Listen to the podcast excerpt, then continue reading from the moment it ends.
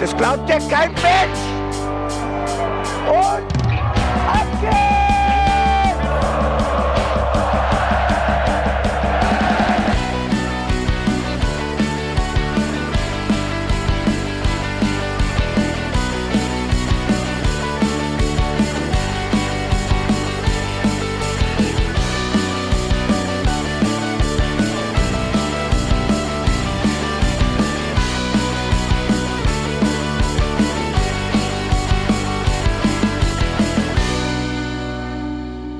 Vor genau zehn Wochen waren wir das letzte Mal hier an diesem Tisch und willkommen zurück im 05er Dreamland. Wir sprechen hier über die Saison von Mainz 05, über Mainz 05 Fußball und wir, das ist nicht nur ich, sondern vor allem habe ich Unterstützung bei mir am Tisch in Form von Ken Editions. Ich habe bei mir den Taktik-Ken, bei ihm in der, äh, in der Packung haben wir auch eine kleine Magnettafel.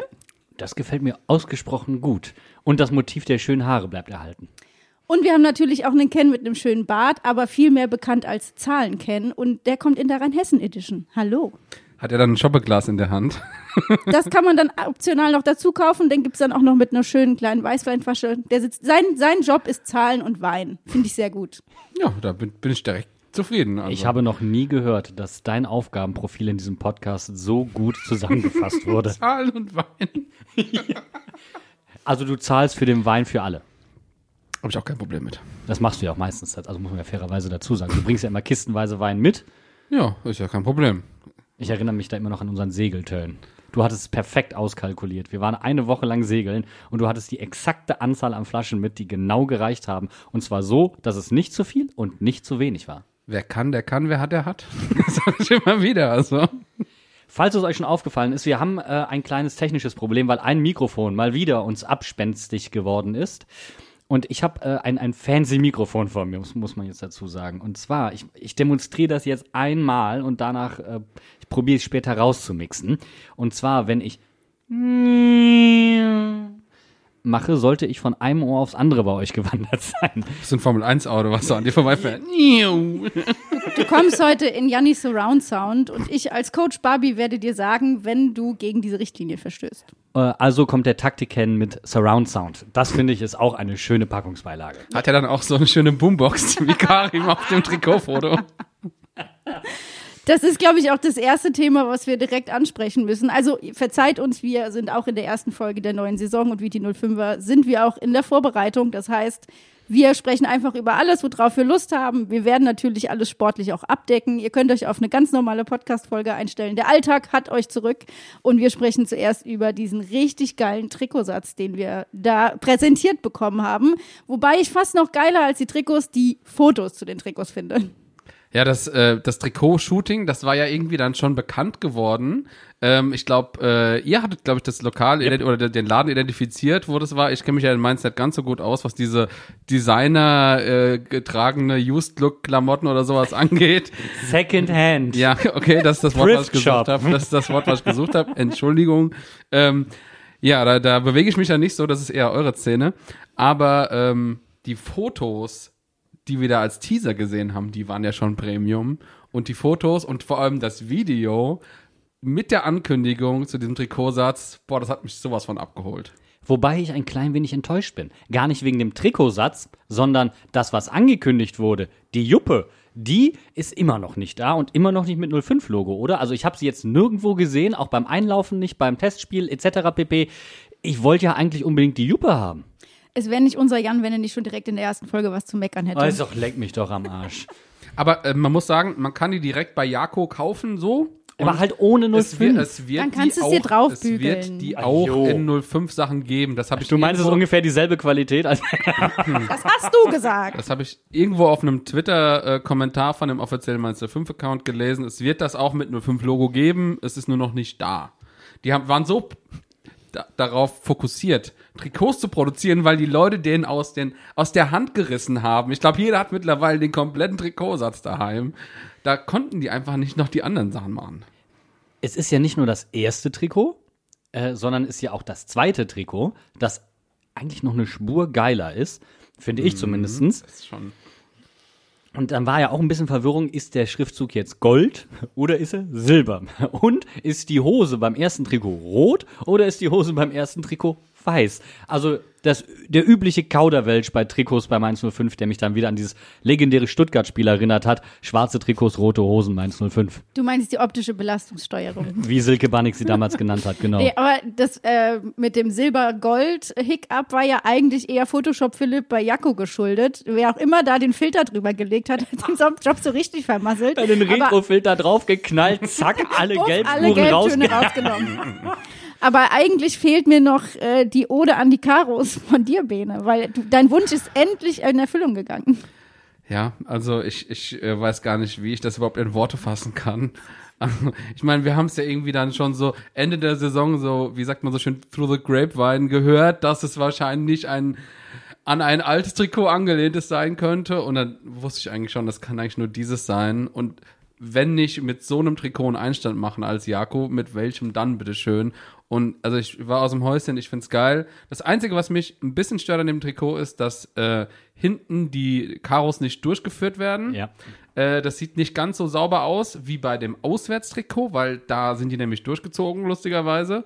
Ähm, aber ganz ehrlich, äh, ich bin so gehypt von diesem Trikot. Ich habe es mir am ersten Tag, also in den ersten zehn Minuten, direkt gekauft und habe meinem Vater direkt zum Geburtstag auch eins gekauft. Und also dementsprechend, äh, ich war dann erstmal ausgestattet und jetzt habe ich mir sogar noch das zweite, also das Auswärtstrikot gekauft. Der Bene ging leer rein und kam mit sechs Tüten raus. Aber wir waren ja auch am Tag, als es äh, veröffentlicht wurde, quasi im Fanshop und es waren ja wirklich einfach nur offene Kisten und es wurde nur raus, Rausgegeben, einfach ja. nur rausgegeben. Egal welche Größe, okay, das ist das letzte, nimm's, sonst hast du Pech. Und hinter dir steht schon einer, der auch eine M haben will, so ungefähr. Und wir hatten ja gesagt, oder wir hatten die Diskussion gestartet, kann man auf ein Retro-Trikot ehemalige Spieler drauf machen? Und die Leute haben es gemacht und uns reihenweise Fotos geschickt. Und wir haben den wichtigsten vergessen, und zwar den Spieler, Shame on us. ja, absolut, äh, an den das Trikot ja eigentlich die Hommage ist. Weißt du's, Bene? Meinst du den Jürgen K.? Äh, den Jürgen K. Wir haben Jürgen K. einfach mal komplett Jürgen K. aus verkloppt. M, ja. Jürgen K. aus M, ähm, den haben wir vergessen. Aber es haben tatsächlich auch Leute unseren Tipp äh, mit der Ukraine tatsächlich umgesetzt. Und das ging mir dann richtig runter, muss ich sagen. Und äh, als ich das gesehen habe, wie geil das aussah, da war für mich klar, ich muss das auch noch machen. Ich habe es mir nämlich unbeflockt gekauft. Ja, und ich wäre da eher dafür, dass es noch nicht beflockt wird, weil ich ja dafür war, dass wir jemanden beflockt draufflocken, der dann sich auch in dieser Saison auszeichnen kann. Und wer das vielleicht ist, das müssen wir vielleicht schon in dieser Folge klären. Echt? Vielleicht, vielleicht flocken wir auch eine von unseren neuen Spielerinnen. Und da würde mich zum Beispiel interessieren, ich habe es nicht nochmal verifizieren können, das muss ich nochmal tun, aber ähm, bei den ersten Anfragen für Spielerinnen auf dem Trikot hinten drauf wurde direkt ein Aufpreis verlangt als Sonderflock. und das ich kann ja ist halt wie eigentlich nicht du, sein. Wenn, ist wie wenn du einen individuellen Flock halt einfach Ja, aber machst. das ist, Ja, aber, Entschuldigung, das Frauen sind sind auch gemeint, Nee, so verstehe ich das nicht. Ich finde das, ich, die Frauen Also, sind ab, also pass auf, pass auf. Kompromiss. Wir müssen es ja noch verifizieren. Aber bei Segiradottir kann ich verstehen, dass da vielleicht ein Aufpreis verlangt wird. So viele Sonderzeichen. Absolut. Aber ansonsten ist es komplett ungerechtfertigt. Also es müsste eigentlich genauso sein wie bei den Herren. Das ist entweder eine Hausaufgabe für euch oder für uns. Das entscheiden wir noch im Laufe der Sendung, würde ich sagen. Ihr könnt es auch einfach mal probieren und uns dann Bescheid sagen. Ja, zahlt einfach den Aufpreis. Für unsere Recherche. Das war eigentlich auch das, was neben dem Trainingsauftakt, dem Trainingslager und allem Sportlichen, was wir noch besprechen wollen, so eigentlich im Sommer passiert ist. Bis auf die Tatsache, dass sich jetzt so gegen Ende der Sommerpause so ein paar Gestalten im Stadion getummelt haben, wo auch einige Gäste im Stadion waren, wo man sich aber dann hinterher, wenn man ein paar Videos davon sieht, fragt, was, Battle of the Socials in der Mevia Arena? Naja, Das war der Moment, wo ich gemerkt habe, äh, ich werde alt. Ich habe nämlich, nämlich das erste Mal gedacht, Mensch, diese Jugendlichen. Also ich habe mich eigentlich angesprochen gefühlt. ich bin in der Szene schon ein bisschen drin. Ich war nicht im Stadion, aber prinzipiell so diese Twitch, was auch immer Szene, da fühle ich mich eigentlich schon zugehörig. Ich habe mich dann auch in einer Bubble wiedergefunden, von der ich gar nicht wusste, dass ich ihr angehöre. Das Einzige, was mich an dem Event interessiert hat, war die Tatsache, dass sie den größten Übertragungswagen Deutschlands vor Ort hatten. Was? Ja, weil alle, die da teilgenommen haben, teilweise eigene Livestreams gehostet haben. und um stimmt, die ja. ganzen Kameras überhaupt äh, handeln zu können, haben die sich den, ich glaube, der, der steht eigentlich beim ZDF oder beim SWR, so ein ZDF. riesiger Ü-Wagen, der stand vom Stadion, um alle Livestreams für Twitch oder TikTok oder wie auch immer zu organisieren. Aber wenn man dann heute oder gestern auf Twitter unterwegs war und ernsthaft sieht, wie jemand da auf der Pressetribüne sitzt und frank und frei ins Mikro sagt, na ja, die Ultras hätten ja schon für Stimmung kommen können. Da, Nein, viel schlimmer. Man hätte mal die Ultras, man hätte ja mal so einen Flyer in die Hand drücken können, die hätten ja wohl mal kommen können, da hätte man wohl ein paar mobilisieren können. Also, Kollege, ähm, ich habe echt kein Verständnis dafür. Die Frage ist doch, für wie viel Choreos, die gesponsert werden, würdet ihr anfangen, für Knossi zu singen? Gar nicht. Sag ich dir knochentrocken. Gar nicht. das ist, glaube ich, einfach eine Grundsatzentscheidung. Und es hat sich auch keiner unserer 05er nach dem Testspiel hingestellt und gesagt, da hätte man ja ein paar Flyer verteilen können, dann wären die Ultras auch gekommen. Also eh, wirklich, das Gedankengut, die, die Dreistigkeit zu haben, sowas zu verlangen, für, sag mal, für wie wichtig kannst du dich selbst eigentlich nehmen? Jetzt mal unabhängig davon, dass du scheinbar gar kein Verständnis für irgendwelche Szenekultur hast, unabhängig, weil das könntest du ja nirgendwo bringen. Das Einzige, was mich zumindest gefreut hat, war, ich war ja dann im R-Block gegen Burnley und ich habe ein bisschen rumgeguckt. Ich habe zum Glück keine blöden Aufkleber, was weiß ich nicht was irgendwo gesehen. Da dachte ich mir, okay, wenigstens haben die Jugendlichen sich benommen. Die, die Kiddies. Die Kiddies. die Kiddies. Haben nichts kaputt gemacht, haben alles ganz gelassen, haben auch unsere Aufkleber dran gelassen. Wo vielleicht was Neues dazukommt, habe ich nicht gesagt. Du hast es ja in der letzten Saison schon angekündigt, gesagt, beim letzten Spiel werden die Aufkleber da sein. Und sie waren nicht da, aber Leute standen bei uns in der Kurve und fragten nach neuen Aufklebern. Also, Und dann gegen Burnley sind eigentlich eure neuen Aufkleber da. Also ich glaube, ich habe mehr, ich habe es öfter angekündigt, als dass ich Anzahl, Stückanzahl bestellt habe. ja, ist auf jeden Fall ein realistisches Szenario. Ich werde es jetzt mal durchrechnen. Wir machen eine kurze Pause, kommen dann wieder zurück, sprechen über das Sportliche und gucken mal auf die Saisonprognose, würde ich sagen. Bo, Ballbesitz kann man nie genug haben, oder? Alle reden von Besitzen. So, mal ehrlich, für Arbeitskleidung spielt das doch gar keine Rolle. Nutzen statt Besitzen. Absolut, genau darauf kommt es an. Absolut, absolut, genau darauf kommt es an. Also, was willst du überhaupt mehr?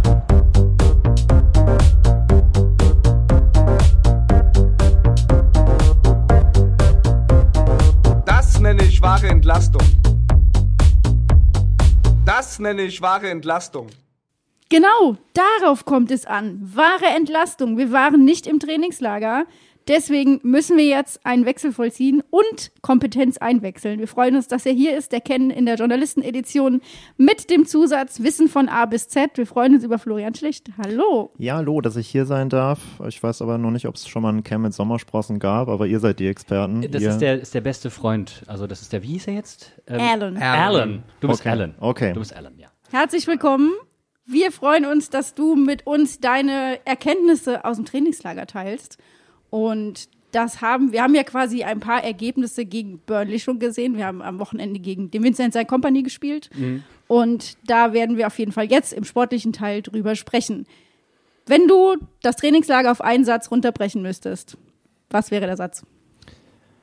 Die Mannschaft ist eingespielt und das Trainingslager hat das noch einmal bestärkt. Ich glaube, dass Mainz 05, um vielleicht ähm, fortzufahren und damit das Einsatzprinzip ein bisschen zu durchbrechen, äh, eine Stärke hat, mit der sie in die neue Saison gehen. Das Trainingslager hat es eindeutig untermauert. Die Mannschaft ist eingespielt. Sie hat eigentlich keinen Spieler verloren, der bei Bo Svensson unangefochtener Stammspieler gewesen ist. Das ist ein Faustpfand, mit dem die Mannschaft in die Saison geht. Sie hat Sie hat ja tatsächlich auf Position auch nochmal nachgelegt mit Tom Kraus, mit seinem Pfannenberg. Die Torwartposition klammere ich jetzt mal aus, weil da ja die Nummer eins mit Robin Zentner jetzt nach wie vor feststeht. Aber ich glaube schon, wenn man so den Trend der vergangenen Jahre in der Bundesliga sieht, Mannschaften, die eingespielt sind oder bei denen es kaum Abgänge größerer Art gegeben hat, die starten mit einem Vorteil in die neue Saison, die haben die Möglichkeiten, einfach ihr Spielsystem nochmal einzuschleifen, auch nochmal zu stärken. Das ist ein Vorteil von Mainz 05 und wenn man da die vergangene Saison sieht, wo sie mit Moussa Niakate, mit Jerry Saint-Just zwei Innenverteidiger von drei Innenverteidigern verloren hatten, wenn wir noch bedenken, wie lange es damals gedauert hat, bis eine neue Innenverteidigung Innenverteidigung eingespielt, gefunden war, wie oft sie umpositioniert wurde, bis dann Andreas Hanko Olsen im Winter gekommen ist, dann ist das in diesem Jahr in jedem Fall ein Vorteil. Und nehmen wir mal den Fall, es geht noch einer der Wechselkandidaten Barrero oder Stach, dann ist mit Tom Kraus da ja schon ein Mann in der Hinterhand. Und äh, weil wir das Thema Innenverteidigung gerade ansprechen, wir haben ja quasi einen Neuzugang, der gar kein Neuzugang ist und der auf einmal aus dem Nichts wieder da ist und das äh, im Trainingslager scheinbar auch sehr gut unter Beweis gestellt hat, dass er fit und tatsächlich ein Kandidat ist. Maxim Leitsch. Äh, und deswegen kam ja auch die ganzen Umstellungen, weil er ja damals ein Erschöpfungssyndrom hatte, ihm ging's nicht gut, Ursachen, Gründe, alles egal, er ist wieder da und scheinbar eine Option. Und auf einmal macht es Puff und du hast ein Überangebot in der Innenverteidigung, weil ein Streichkandidat auf einmal eine wirkliche Nummer wird und auf einmal hast du einen anderen Abgang. Und du fragst dich, wo kommt das auf einmal her? Und hätte ich mir das jemals vorstellen können, dass Alexander Hack bei Inter Miami zusammen mit Lionel Messi und Sergio Busquets spielen könnte? Alleine die Vorstellung, wie Hack den Ball wild nach vorne kloppt und damit zufällig Messi trifft. ist einfach Gold wert. Ich meine, es gibt immer noch die Möglichkeit, dass er zu Al-Nasr oder wie auch immer die heißen wechselt und mit Ronaldo zusammenspielt. Auch Also, das wäre wild, aber ich hoffe für ihn, und er ist ja ein sehr klarer Kerl, würdest du jetzt sagen. Ja. Also ich traue ihm zu, dass er nett in die Wüste geht. Ja, Also ich hoffe es jetzt nicht. Also von seinem Charakter, so wie wir ihn eigentlich kennengelernt haben, scheint es erstmal keine Option zu sein. Außerhalb Europa kann ja auch England sein, ne? Ja, aber in jedem Fall müsste Messi dann defensiv wirklich nicht mehr arbeiten, weil er den Haki hinten stehen hat. Ich glaube, da freut er sich dann Ich, auch. ich glaube, das ist der Moment, wo er anfängt, das erste Mal in seiner Karriere selbst defensiv zu arbeiten. Das ist das Trainingselement, was bis jetzt immer bei Messi gefehlt hat. ja. Nee, also um alle abzuholen, ähm, Hack war gegen Burnley nicht im Kader, weil er freigestellt wurde für Gespräche mit einem anderen Verein und es heißt außerhalb von Europa. Da kann man ja auch sagen, England ist noch in der Verlosung. Ja, aber das sehe ich nicht. Ich glaube, um ehrlich zu sein, wenn du dich in der Bundesliga nicht mehr konstant durchsetzen konntest, wirst du dich auch in der Championship und auch in der Premier League nicht ähm, zwangsläufig durchsetzen. Ich, Dann spielst du halt mit Messi oder mit Ronaldo. äh, ganz ehrlich, also ich, ich fände es überhaupt nicht verwerflich, äh, in die MLS zu wechseln. Also das ist einfach, du kannst damit was aufbauen. Ähm, du wirst da definitiv einer der Besten sein, egal wie viel Schobbe du dir am Abend vorher reinknallst. Der Schorler Hagi lässt grüßen. Das sind schon alles Punkte, die, die für einen Wechsel beispielsweise in die MLS sprechen. Aber es kann ja auch sonst irgendwas sein. Also ich traue ihm auch zu, dass es was komplett Abstruses wird. Vielleicht will er auch unbedingt mit Inge wieder zusammenspielen. Äh, also wirklich, ich würde ihm alles zutrauen. aber Dänemark, lieber Jan? Ja, mh, Wo hört bei dir nicht. Europa auf? hinter der dänischen Grenze. Ich habe noch einen Erdkundeatlas von 1991, den bringe ich dir beim nächsten Mal mit. Also ich sag ganz ehrlich, warum? Also Haki ist ja schon immer jemand gewesen, der auch viel mit den Medien gemacht hat. Warum nicht mal in der Dokumentationsserie mitspielen bei Wrexham? Oh, das, aber Geil. ich würde, ich muss ehrlich zugeben, ich habe drüber nachgedacht, jetzt sind wir wieder beim Thema Trikot. Inter Miami Trikot mit Alexander Hack würde ich mir holen. Ein Wrexham Trikot mit Alexander Hack würde ich mir einrahmen. So, Ja. Das wäre definitiv ein Punkt. Aber wenn er in die MLS wechselt, werden wir ihm ein Angebot unterbreiten. Und ich möchte das hier ankündigen. Ähm, und dann werden wir ihn verpflichten als Auslandskorrespondenten. Und zwar für den Report from Abroad mit Alexander Hack. Ähm, wäre das was äh, AZ-mäßig? Bestimmt auch interessant, oder? In jedem Fall, das war auch so mein erster Gedanke, als am Samstag durchsickerte und bekannt wurde, dass der Haki wahrscheinlich den Verein verlassen wird, dass Ja. ich es als Journalist erstmal total schade finde, weil er wirklich ein Ja. cooler Typ ist und auch die Zusammenarbeit mit ihm persönlich richtig Spaß macht. Er ist geerdet, der ist bodenständig. Sportlich verstehe ich es. Ich glaube, der hat in der Rückrunde irgendwie nur noch rund 40 Bundesliga-Minuten gehabt, kam wirklich kaum mehr zum Zuge und ich glaube, wenn man dann irgendwie auch mit Ende 20 nochmal die Möglichkeit hat, vielleicht ein anderes Land kennenzulernen, nochmal andere Kultur kennenzulernen, auch das ist ja etwas, was als Fußballer eigentlich eine richtig tolle Chance ist, wenn man das Privileg, ja, hat. auf jeden Fall. Ähm, dann sollte man das auch nutzen. Wir bleiben dran und haben es für euch auf dem Schirm und sobald es was zu verkünden gibt, lest es entweder in der Z oder ihr hört es bei uns Bei Oder uns beides. ist es wahrscheinlich wieder irgendein Quatsch. Oder beides. ja, oder beides. oder beides. Das wäre der Idealfall. Wenn wir nochmal aufs Trainingslager gucken. Wir hatten jetzt eben schon diskutiert, dass wir dachten, dass die Defensive das große Fragezeichen wird und dass wir aber da ja jetzt in der Luxusposition sind, dass wir eigentlich ein Überangebot haben, von dem wir eigentlich dachten, dass das ein offensives Problem würde. Wie sieht's denn da aus? Was gab's da im Trainingslager in puncto Offensive zu beobachten? Wer hart zu arbeiten hatte in der Vorbereitung, ist Ludovic Ajorg. Das ist auch etwas, was Bo Svensson und ähm, er selber gesagt haben. Er selber sagt, er hätte noch nie so eine harte Vorbereitung erlebt in Frankreich. Da hätte man anders gearbeitet.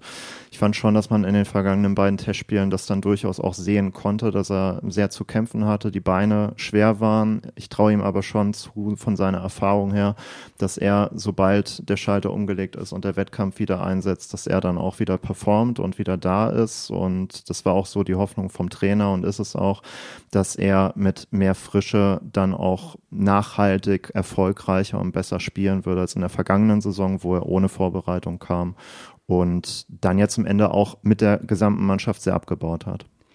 Und trotzdem drängt sich nach diesem Burnley-Spiel so ein klein wenig der Eindruck auf, das Problem in dieser Saison wird trotzdem wieder die Offensive sein und nicht die Defensive. Wir haben das Überangebot gerade schon mal angesprochen, weil ein Karim bisher auch noch nicht und auch in diesem Spiel nicht wirklich auf sich aufmerksam machen konnte. Und Nelly Viper eine ziemliche Abfuhr kassiert hat im, im Trainingslager, die für meinen Geschmack zumindest auch komplett drüber war. Ich weiß nicht, wie du das gesehen hast, aber bei jungen Spielern bin ich immer der Meinung, lass die mal spielen, lass die auch mal zwei, drei schlechte Spiele machen und lass sie drauf. Und ich finde es auch angesichts der Leistungen, die Bo Svensson bei gestandenen Spielern teilweise toleriert, einem jungen Spieler kaum zu verkaufen, ihn so dermaßen abzukanzeln und das dann auch noch vor der Presse quasi breitzutreten. Klar, er wird dann gefragt und er antwortet, aber er ist jetzt nur wirklich nicht bekannt, dass er normalerweise der Presse frank und frei Wein, äh, rein Wein einschenkt. Ne? Also da hätte man auch sagen können, ja, war eine leichte Vorsichtsmaßnahme oder weiß ich nicht was. Hat er nicht getan, sondern hat voll drauf gekloppt. Und dafür hat man ihn die ganze Zeit auch von den Medien ferngehalten, also Viper weiß ich nicht, wie das bei so einem jungen Spieler ankommt. Kann sein, dass er diese Ansprache gebraucht hat, aber für mich in diesem Gesamtkonglomerat wirkt die Offensive recht fragil. Würde ich teilen, vielleicht ganz kurz mal zum, zum Nelly. Mein erster Impuls war auch, als ich im Stadion war und davon gehört hatte, dass es leistungsbedingt ist, harte Entscheidung. Er hat ja auch ein anstrengendes und hartes Jahr hinter sich, die Doppelbelastung mit U19, mit Bundesliga U21 Europameisterschaft gespielt. Ja, also der Junge bringt ja auch einiges ähm, an, in den Knochen jetzt mit aus den vergangenen Wochen. Trotzdem, nach einer Nacht drüber schlafen, hatte ich dann schon wieder so den Impuls, dass natürlich ein 18-jähriger Härten aushalten muss, wenn er mhm. den Durchbruch schaffen möchte in der Bundesliga. Dass Bo Svensson vielleicht jetzt nicht der klassische Helikoptertrainer ist, sondern durch, durchaus auch mal so eine erzieherische Maßnahme hm, ausprobiert, wenn er, wenn er der Meinung ist, sie ist gebraucht. Man darf ja auch nicht vergessen, er ist auch der Trainer gewesen, der Nelly in der vergangenen Saison trotz seines Alters auch eingesetzt hat in der Bundesliga, ihm auch schon erstes Vertrauen geschenkt hatte. Und wenn man es unterm Strich so sieht, es ist ein Testspiel gewesen vor 300 Zuschauern bei 3 zu 1 Führung gegen St. Gallen. Ähm, das also, darf also, natürlich gegen Eintracht Frankfurt vor ausverkauftem Haus, glaube ich, wäre das natürlich ein ganz anderes Signal. Aber da glaube ich, gerade bei so, so einem kleinen Testspiel, bei so einem kleinen Testspiel, dass du dann sagst, also ich finde es dann fast noch unverständlicher, dass du ihn nicht einfach durchspielen lässt, weil mein Gott, dann lass ihn eine Scheißerfahrung haben als als Profispieler. Und mich hat das hart an äh, diese Corona-Saison damals erinnert wo die Jungs am Anfang gegen RB Leipzig ein mordsmäßiges Spiel abgeliefert haben, die Arena angezündet haben. Alle wussten, nochmal werden die das so nicht hinbekommen. Bo sie trotzdem nochmal aufgestellt hat gegen Bochum, die Jungs es nicht nochmal bestätigen konnten und Bo exakt die jungen Spieler rausgepickt und ausgewechselt hat, obwohl die zum Teil gar nicht mal die schlechtesten gewesen sind. Und diese jungen Spieler hast du danach nicht mehr auf Bundesliga-Niveau gesehen. Paul Nebel fängt sich gefühlt jetzt erst beim KSC wieder davon. Also ich verstehe deinen Gedankengang ähm, und vielleicht hat es Nelly auch gut getan. Das können wir, das werden wir auf Dauer erstmal sehen. Aber ähm, da sind schon Gefahren auf jeden Fall drin. Ich würde dem einfach mal entgegenhalten, dass wir am Samstag eine Vorlage von Nelly Viper gesehen haben. Also die haben wir aber auch bei St. Gallen gesehen und es war kein Argument. Also ja, aber unabhängig davon, also es kann sein, dass das, ich glaube, bei solchen Aussagen wird man immer sehr schnell hellhörig. Vor allem hatte ich so das Gefühl, wenn man es ihm böse auslegen will, ist es für Bo Svensson eine sehr deutliche Aussage, die man sonst so von ihm nicht kriegt. Da bin mhm. ich bei dir. Und auf der anderen Seite ist es aber auch eine Aussage, auf die man sich später in der Saison immer zurückberufen kann, wenn es heißt, Nachwuchsspieler kriegen keine Einsatzzeiten. Du meinst, äh, Bo hat präventiv schon mal dafür gesorgt, damit er hinterher eine Erklärung hat, warum er die jungen Leute nicht einsetzt. Wenn man es ihm böse auslegt. Und da kommen wir wieder zum Problem, was wir ja also im Podcast oft genug besprochen haben. Hätten wir deutlichere Aussagen von Bo Svensson in den PKs, müsste es man ihm vielleicht nicht so auslegen. Aber nein, ich, also ich glaube, es war Aber es gibt jemanden, der es ihm wirklich schwer macht, nicht aufgestellt zu werden. Und da bin ich wirklich gespannt. Und wir sind beim Thema Offensive. Und das ist Brian Gruder oder wie der, das war wirklich geil, ihr müsst euch diese Zusammenfassung, die Burnley-Zusammenfassung vom englischen Kanal auf YouTube mal angucken. Brajan Gruder müsst ihr euch unbedingt mal anschauen. Brian brilliert in der Vorbereitung auf unfassbarem Niveau. Ein Entwicklungssprung, dem ich ihm nicht zugetraut habe. Vor allen Dingen, weil mehr über Nelly gesprochen wurde. Er auch weniger äh, Bundesliga-Einsatzminuten hatte als Nelly. Und Nelly natürlich mit seinen Toren ähm, wirklich für Aufsehen gesorgt hat. Und auf einmal fängt Brian an, Tore zu schießen. Und leck mich am Arsch, sind die schön. Und nicht nur ein paar äh, Zahl, äh, nur ein paar Tore. Ich bin ja hier der, der Zahlen kennen. Dementsprechend muss ich auch ein paar Zahlen äh, euch liefern. Sieben Dinge hat er in der Vorbereitung gemacht. Natürlich davon irgendwie vier gegen äh, äh, Sonnenhof Großachbar. Nein, was war das? Äh, Gensingen Grolsheim.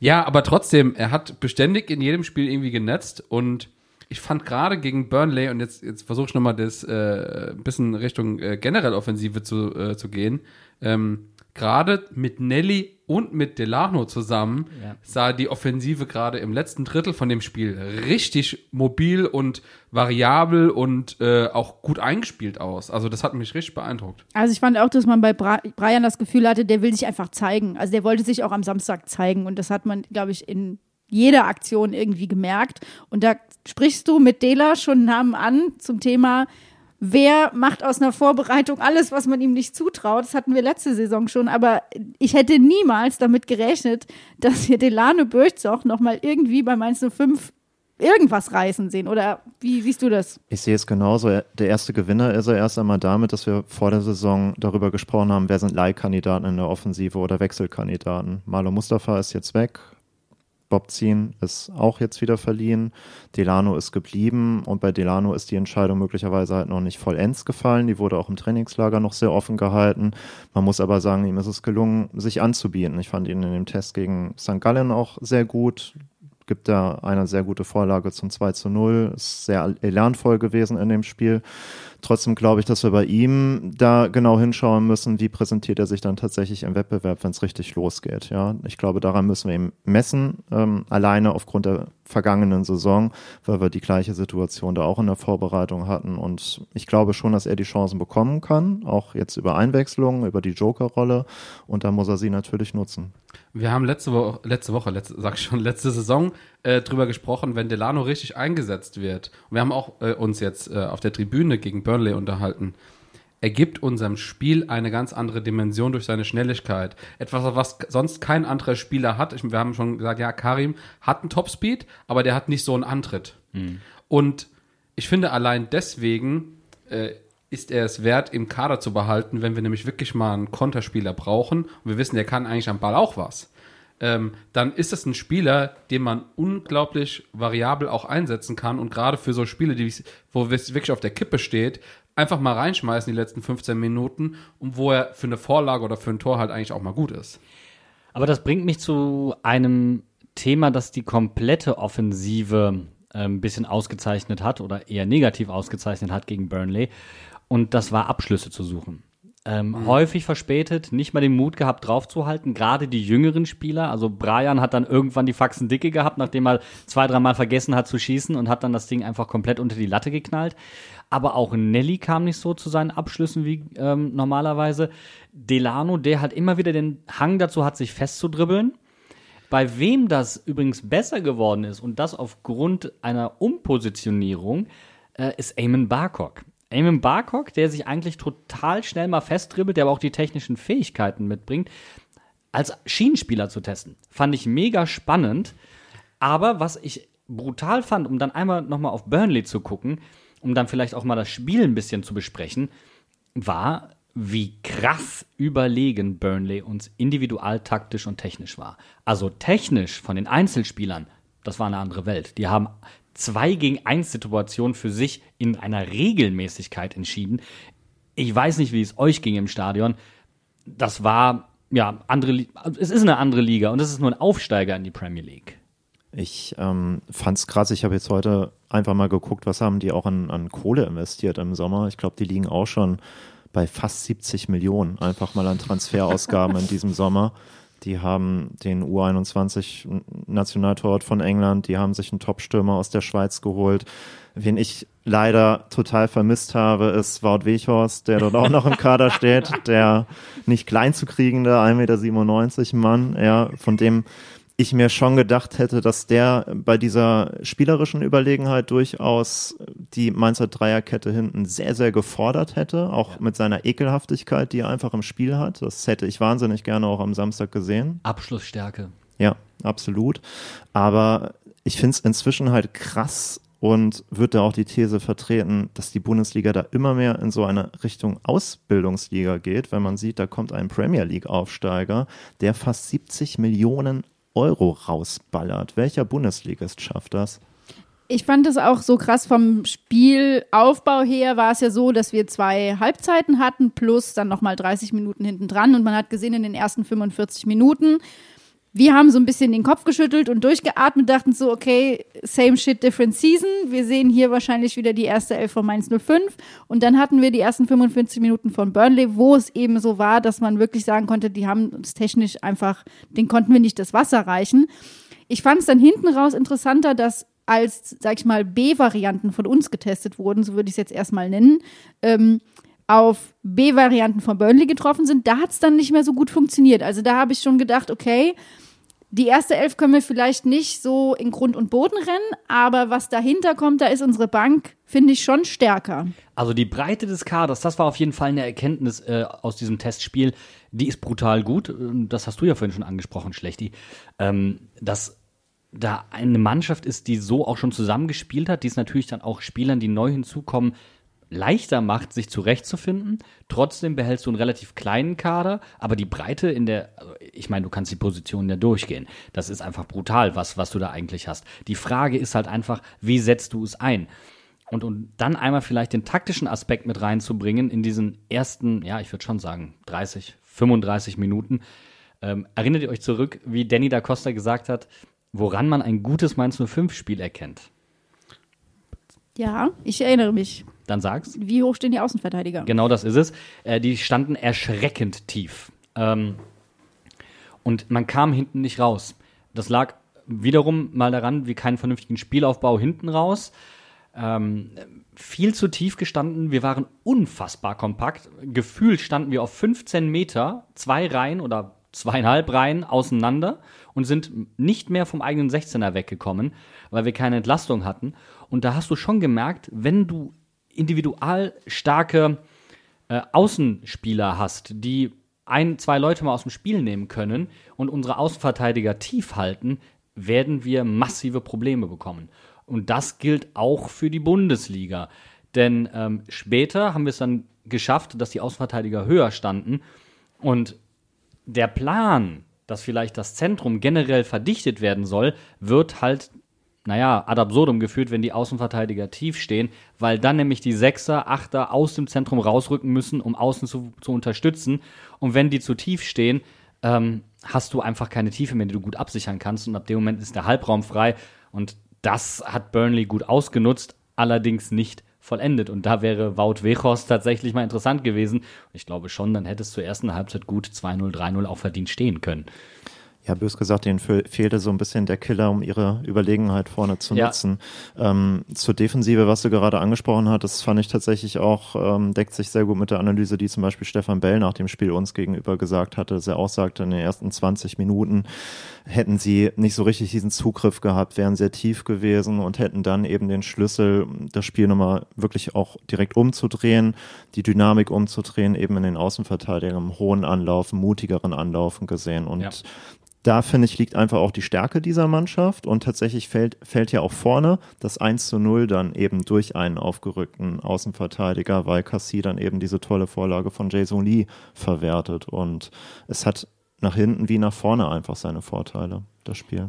Ich fasse deine Aussage von eben einfach nochmal zusammen. Ein gutes Zentrum muss verdichtet sein. Äh, ja. Kranplätze müssen verdichtet sein. Aber pass auf, was jetzt zum, zum Zentrum, was mir gerade aufgefallen ist, es hat ja nicht mal Chor gestartet. Ja. Chor ist ja erst eingewechselt worden mit Tom Kraus zusammen. Und das heißt, wir haben jetzt aktuell, gut, ich meine, wir wissen noch nicht, ob jetzt einer noch wechselt oder vielleicht sogar äh, Stach und Leo. Ähm, aber wir haben extrem viele zentrale Mittelfeldspieler, die auch in den unterschiedlichsten Kombinationen natürlich echt cool miteinander einsetzbar sind. Sehr variabel, wenn du zum Beispiel sagst, ein Leo kannst du auch super offensiv einsetzen, ein Stachi auch. Äh, und du hast mit Tom und, äh, und Chor eher defensivere Leute.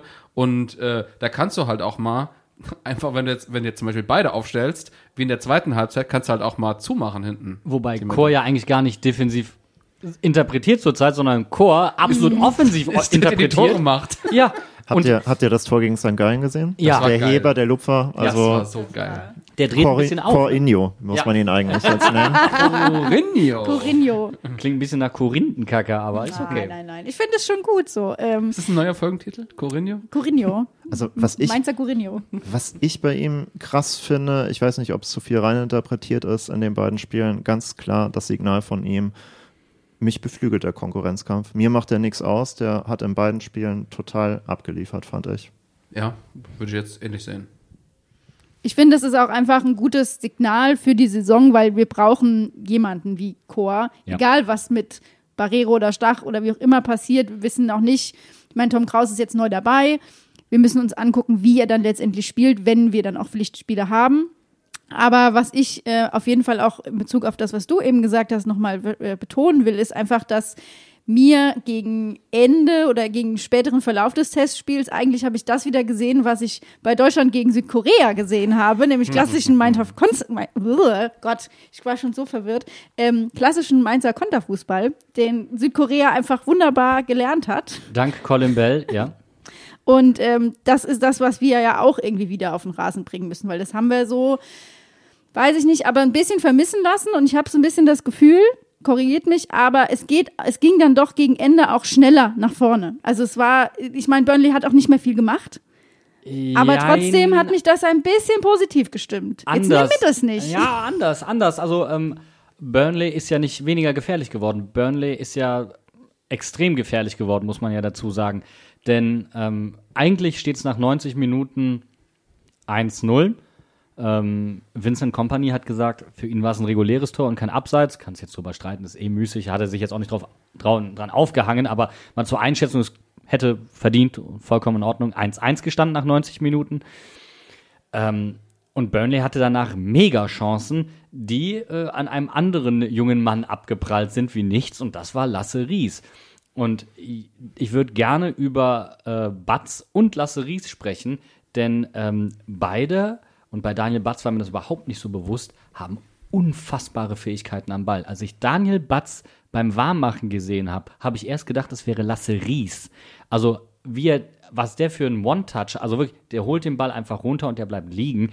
Das war massiv beeindruckend. Und dann aber auch im Spiel, wie er die Bälle an seine Mitspieler bringt. Du warst ja ganz faszinierend. Nee, der hat schon wieder einen angebracht, schon wieder einen. Ja, aber so auch unter, geil, ja. unter, und das ist das Entscheidende, unter Gegnerdruck. Der Ja. ist nicht hektisch geworden. Und du hast äh, schon einen Unterschied gesehen und deswegen konnte das Spiel anders aufgebaut werden. Klar ist es dann hinten raus ein bisschen wilder geworden, weil wir nicht mehr unsere klassische Dreierkette hinten dran hatten. Du hattest nicht mehr das Eingespielte, du hattest vielleicht einen Stefan Bell als Routinier, der da fehlt, das Ganze so ein bisschen verankert wirklich. Aber äh, nach vorne hat mir das richtig Laune gemacht, was, was die beiden da gezeigt haben, Lasse Ries und ähm, Daniel Batz. Wobei ich sagen muss, äh, Batz hat mir defensiv nicht so gut gefallen wie, ähm, wie Lasse Ries.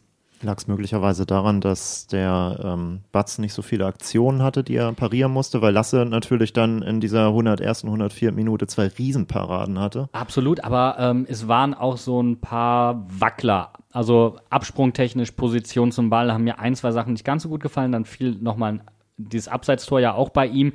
Da hat mir seine Positionierung auch nicht zu 100% gefallen. Da hat er, glaube ich, noch so ein bisschen die Abstimmung gesucht, auch mit den Vorderleuten. Ich glaube, da hast du einfach gemerkt, dass Lasse jetzt schon ein bisschen länger dabei ist und den Kader auch kennt. Nicht unter um, also jetzt nicht bestimmt diese drei, vier, die da vor ihm gespielt haben, aber er kennt natürlich seine Pappenheimer ein bisschen besser als, als Daniel Batz. Der braucht noch einen Moment und ich bin echt gespannt, wer da die zwei oder die drei wird, Wobei man auch sagen muss, für Lasse Ries, der jetzt 22 geworden ist, der spielen muss und Spielpraxis braucht, ist es komplett unerheblich, ob er nicht als Zweiter oder nicht als Dritter spielt. Also er hat schon den Ehrgeiz, die Nummer zwei zu werden und trotzdem könnte die Nummer drei tatsächlich den Vorteil haben, in der U23 hier und da einfach mal Spielpraxis in der Regionalliga, in einer, wie ich auch finde, sehr interessanten Mannschaft zu sammeln, die ja jetzt auch erstmal in voller Besetzung dann die nächsten Spiele bestreitet. Das war ja am Wochenende noch nicht der Fall. Mm, Bo Svensson hat am Wochenende auf jeden Fall auch gesagt, dass er sich auch einen Wechsel bei der Nummer zwei vorstellen kann. Also dass es durchaus auch mal wechselnd äh, Bankbesetzung geben kann. Also er hat jetzt nicht gesagt, dass er da eine endgültige Entscheidung fällen wird, was die Nummer zwei anbelangt.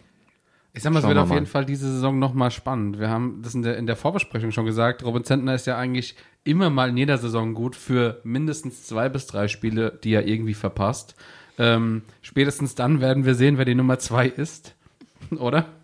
Äh, ich tippe jetzt schon mal auf das Bayern-Spiel. Möglich. Und es wird auf jeden Fall in diesem Spiel einen Elfmeter zu halten geben. Ja. Und es werden alle zugucken, denn es ist tatsächlich, glaube ich, das, ich weiß nicht, wir haben nochmal nachgeguckt, dass wie vielte Jahre hintereinander hatten wir kein Samstagsabends Topspiel. Und jetzt spielen wir samstagsabends zu Hause gegen Bayern Das München. sind irgendwie 500 Tage oder so kein Topspiel mehr gehabt. Absurd. Also nicht nur im, im Stadion, sondern auch generell äh, als Verein. Also bitte nicht wieder alle Winterjacken anziehen, sonst wird wieder so eng im Block, ey. Das wäre, das will ja keiner. Ich hoffe, es gibt Benchen. Ja, ich glaube, der hat 05 aber auch einen Antrag eingereicht, weil das Spiel ist ja nicht so spät in der Saison. Also es ist, glaube ich, noch, was ist es, Mitte Oktober? Also es ist, Vertretbar. wenn man, wenn man gut Glühwein vorher trinkt, dann braucht man keine dicke Jacke, glaube ich. Wobei das auch ein spannendes Thema ist, Vertragsverlängerung Gauls, aber da werden wir auf jeden Fall nochmal zu einem späteren Zeitpunkt und nicht in dieser Folge drüber äh, sprechen werden. Äh, sprechen? Ja, sprechen. das ist Wir ein Thema, aber das besprechen wir zu einem anderen Zeitpunkt. Ja, aber nur, dass es nicht heißt, ihr habt ja überhaupt nicht darüber gesprochen. Wir haben das schon auf dem Schirm, aber wir machen So das schon reden unsere ausführlich. Hörer gar nicht an. Ich wollte gerade sagen, mit wem redest du denn? Und dann schreiben die mir alle nur persönlich, oder was? Umso besser. Umso besser. Wenn du hier der Miesepeter bist, ist es auch richtig, dass du die gut. ganzen Ladet Kommentare alle eure bekommst. negativen Sachen beim Janni ab. Genau. Jetzt weißt du, warum ich auch so schlecht gelaunt immer in die Folgen reinkomme, weißt du? Weil ich bringe einfach den ganzen Community-Hass mit und dann, äh, ja. Ja, schlechte Laune ist ein gutes Stichwort. Wir waren, glaube ich, nicht alle ganz so froh, als am Samstag dann klar war, dass Hanko Olsen verletzt ist. Da gibt's ja auch, soweit ich weiß, noch keine Updates, richtig? Richtig, wir warten auch noch auf die Diagnose. Es sah auf jeden Fall erstmal nicht so gut aus, auch wenn seine Laune wohl nach dem Spiel wieder besser gewesen ist, wie uns geschildert wurde. Es wäre natürlich ein herber Ausfall, ja. Also wir haben ja vorher noch darüber gesprochen, wie privilegiert eigentlich die Situation in der Innenverteidigung ist mit vielen Spielern. Jetzt haben wir aber auf einmal die Situation, sollte Hanke Olsen verletzt sein, also möglicherweise einige Spiele nicht spielen können, was wir jetzt erstmal nicht hoffen dass natürlich Stefan Bell gesetzt wäre, Edimils und Fernandes gesetzt wäre. Beide haben in der Vorbereitung gute Leistungen gezeigt. Bei Edimils und Fernandes bin ich momentan auch wieder ganz erstaunt, was für Diagonalbälle der wieder nach vorne schlägt, Ja. wie er seine Mitspieler in Szene setzt. So, und die dritte Position. Sepp Vandenberg hat in der Vorbereitung erstmal weitgehend dosiert trainiert, nicht alle Spielformen mit der Mannschaft gemacht, weil der vor der U21-Europameisterschaft eine Muskelverletzung hatte, von der er sich noch erholen musste. Ist aber aus meiner Sicht von allem, was man sieht, ein ganz, ganz spannender Spieler für diese Saison. Also für mich auf jeden Fall ein Top-Tipp, was die Entwicklung anbelangt. Maxim Leitsch war leicht angeschlagen, muss jetzt natürlich zeigen, dass er zurückkommen kann, dass er es packen kann bei Mainz 05 in der Bundesliga. Und ähm, ja, wenn man überlegt, dass jetzt Merville Papier linker Innenverteidiger gespielt hat am Wochenende, zeigt sich eigentlich, dass die Besetzung dann möglicherweise auch ganz schnell ausgedünnt sein kann, wenn man hinten mit drei Spielern spielt. Ist das vielleicht dann so eine Situation, wo Mainz 50 nochmal überlegt, ob sie Alexander Hack doch verkaufen? Nee, glaube ich nicht. Tatsächlich Ja. ist es so, du hast zu viele Alternativen. Ähm, aber trotzdem macht mir die Defensive ein klein wenig Sorgen. Jetzt nicht speziell wegen Hanke Olsen, aber ähm, wir haben vorhin schon mal gesagt, ganz zentral für das Spiel sind die Außenverteidiger. Zentral sind die Außenverteidiger, ich kann nicht mehr. Die, Ver- die Außenverteidiger sind Wenn außen. sie, wenn sie nach innen schieben, dann ja, sind wenn sie sie auch sehr zentral. sind, sind, dann sind also sie nehmen wir zentral. das einfach so. wir nehmen das jetzt mal so hin. Die sind wichtig für das Mainzer Spiel.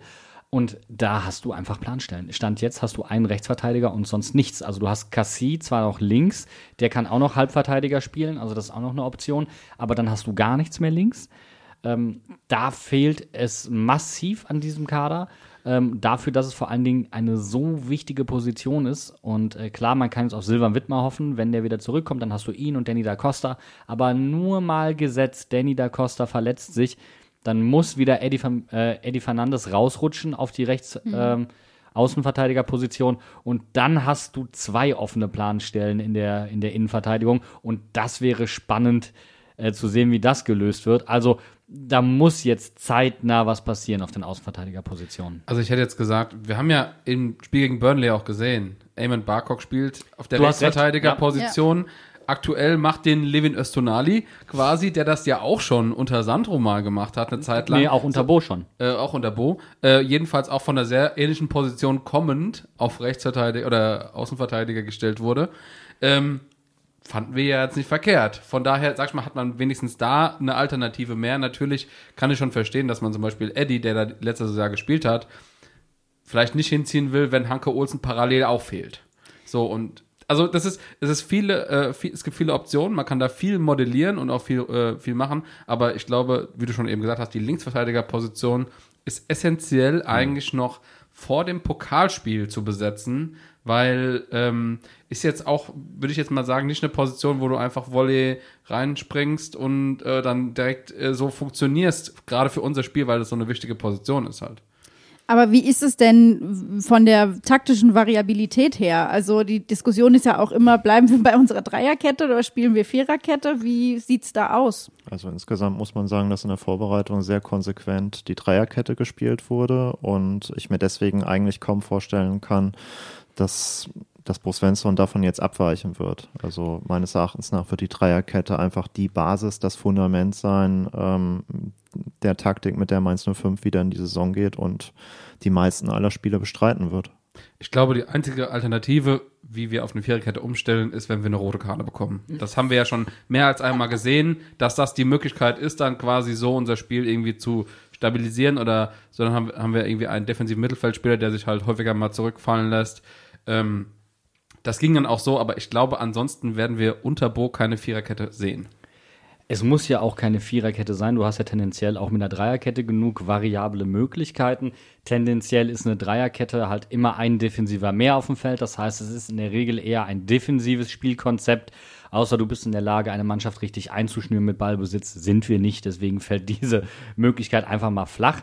Ähm, und wenn du Probleme in der Offensive hast, die haben wir, ähm, erwarte ich eigentlich schon, dass da ein bisschen Variabilität reinkommt, vor allen Dingen vor dem Hintergrund, dass wir in der letzten Saison so massiv ausgecoacht worden sind, indem man einfach eine Dreierkette gegen uns gestellt hat und ab dem Moment lief nämlich überhaupt nichts mehr bei uns.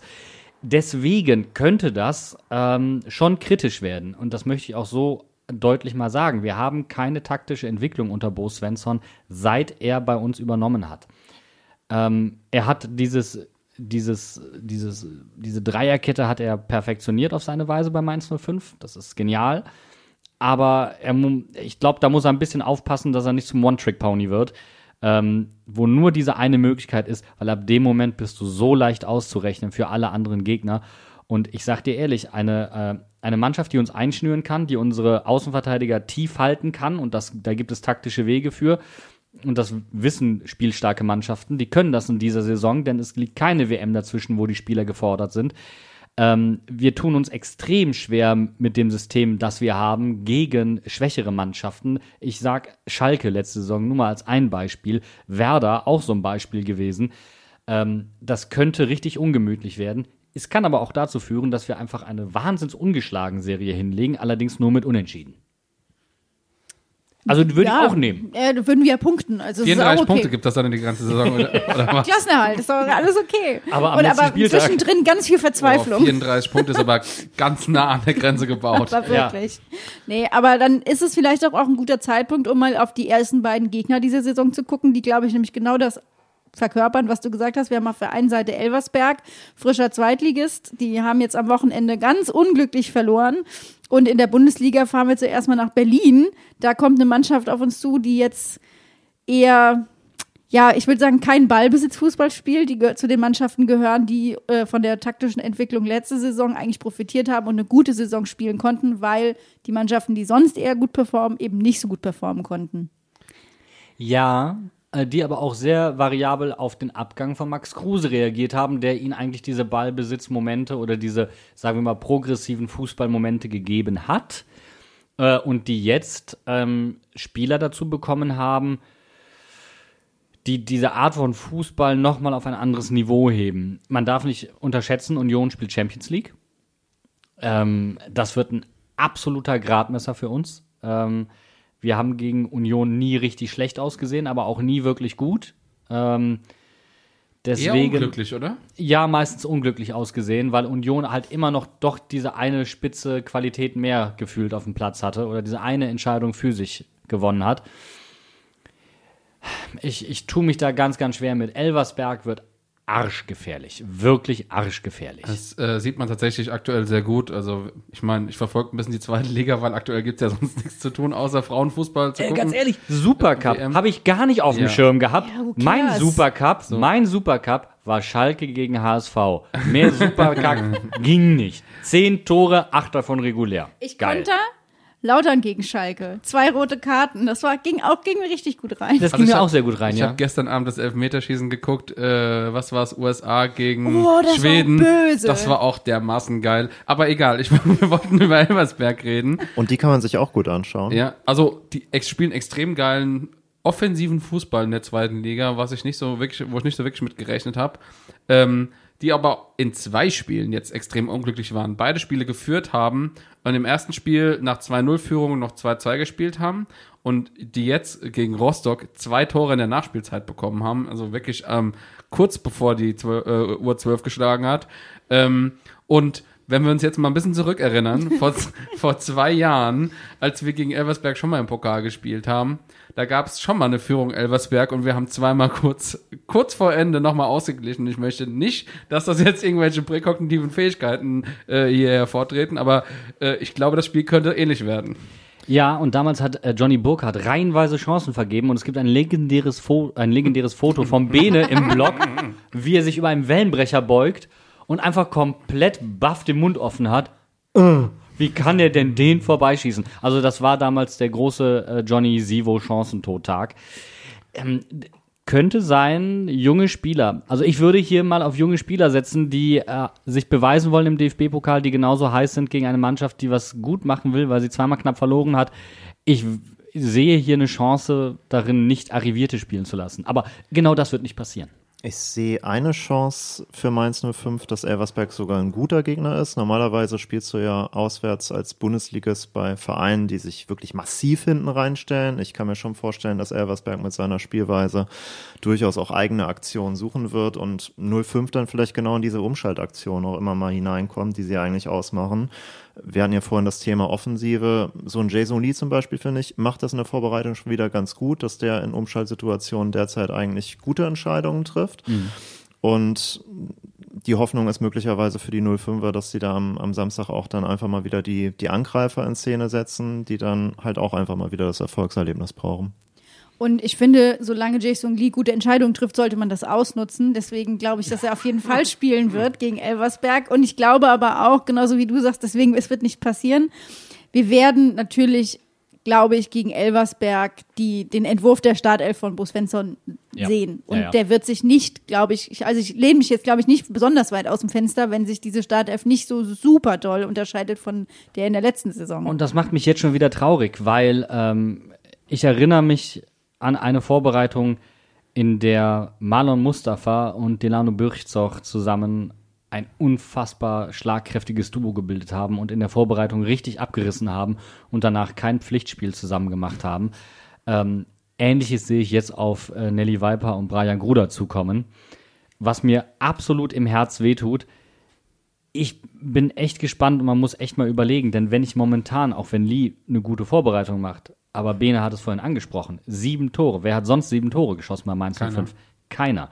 Ähm, Was haben welche? Sechs Tore geschossen? ja, Nein, egal. Entschuldigung, vier. Vier. es hat keiner sonst sieben Tore geschossen.